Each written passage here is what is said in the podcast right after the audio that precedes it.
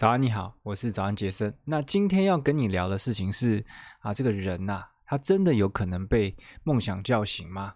那你一定听过一句这个老梗到不行的话，叫做“每天叫醒我的不是闹钟，而是梦想”。那这件事到底真的有可能发生吗？就是人他真的有可能是被梦想叫醒吗？那我以我自己的这个经验跟。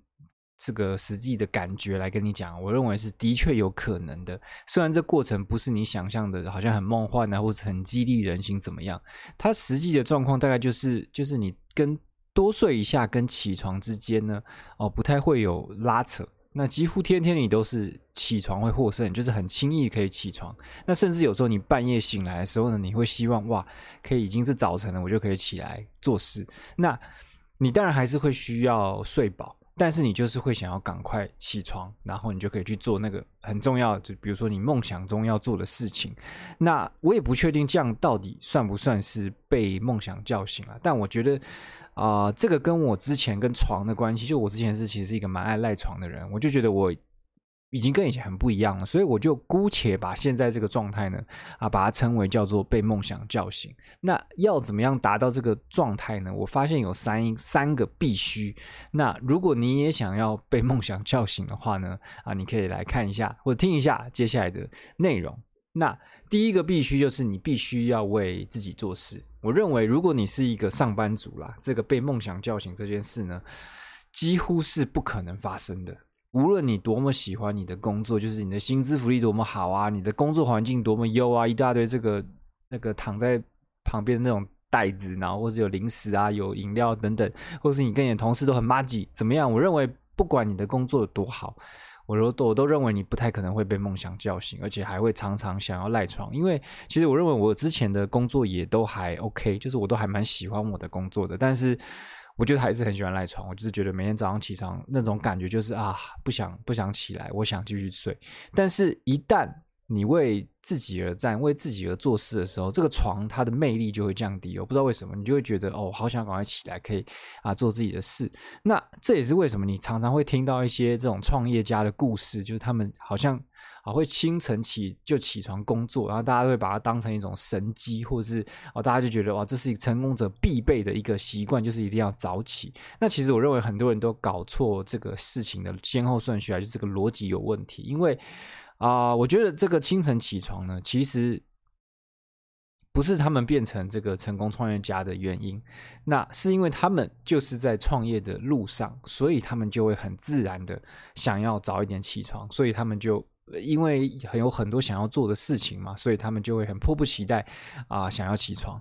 那这跟你勉强就是说我我早上要六点起来，然后在这个这个期间内做一点什么事情，然后八点去上班，这是完全不同的难度哦。就我认为，企业家那个早起是比。你实际一个上班族要早起，简单非常多的，就是那是一个很自然而然的，就是你想要起来做事的那种状态。我觉得真的不一样，就是你跟你要勉强自己早起是很不一样的感觉。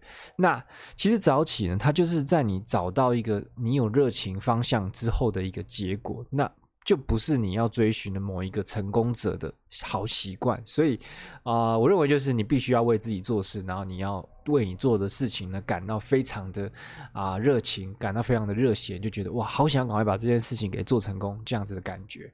那第二个必须呢，就是你必须要生活规律了。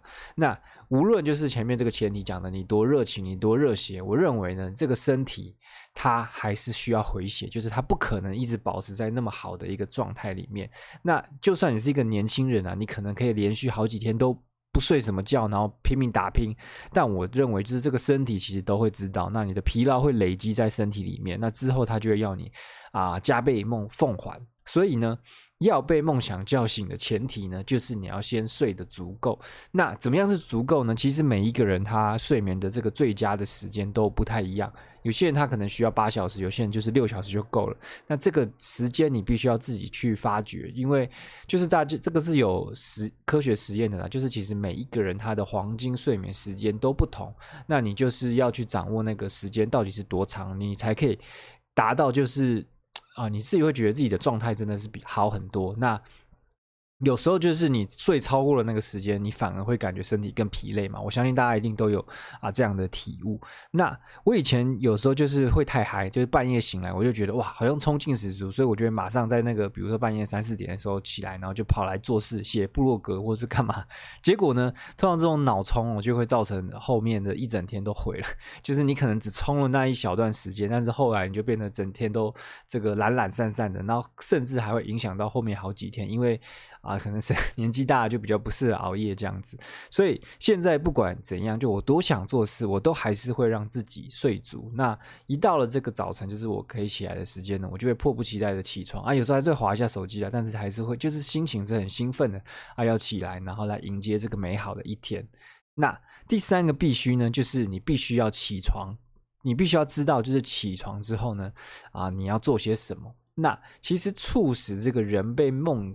梦想叫醒的这个重要关键呢，就在于动机，这个 motivation。所以，一旦你的动机呢大过于你对这个床的依赖，对于这个睡眠的依赖，其实起床它就会变成一个必然的事情嘛。就是你的欲望就是大于你想要继续睡的那种感觉。所以，如果你不知道你起床要做什么的话呢，那你当然就不会有动机要起床嘛。即便你是为自己做事，为自己打拼，那。这个东西算是一个，可能是一个很模糊的一个目标。比如说，你想要做自媒体创业，但是如果你不知道你起来要干嘛的时候呢，你就只会说：“哦，我可能今年要干嘛干嘛。”但是你就是你没有那个很明确要起来就去做的事情。那一旦没办法形成这个很明确、很强力的动机，那就很难很难去对付这种早晨魅力值超高的床，特别是冬天很冷的时候。就会没办法起床，OK，所以你一定要计划好，就是你起床到底是要做什么。那像我现在我起床的第一件事情呢，我原来是还会做很多什么洗冷水澡啊，或是干嘛，但我现在就把那些都简化。我现在起床最重要的事情呢，我第一件事就是去来打开我的这个写作的东西，然后我就开始创作，把当天要写。最重要的内容呢，给产出来。那不分节假日哦，就是即便是啊出去玩，我也都会让早晨的第一件事呢，就是以这个创作啊来开启。好，那其实会啊谈这个内容呢，就是因为我发现自己哦起床时的心情呢，其实跟以前就是很不一样，而且是很大的差距。而且这个东西其实应该已经持续了啊可能很长一段时间，只是我都没有很认真的仔细去观察过。那今天就是特别去。跟你分享说这个啊，听起来好像很老梗的一个励志语哦，它其实是真的啊，有可能发生的一件事。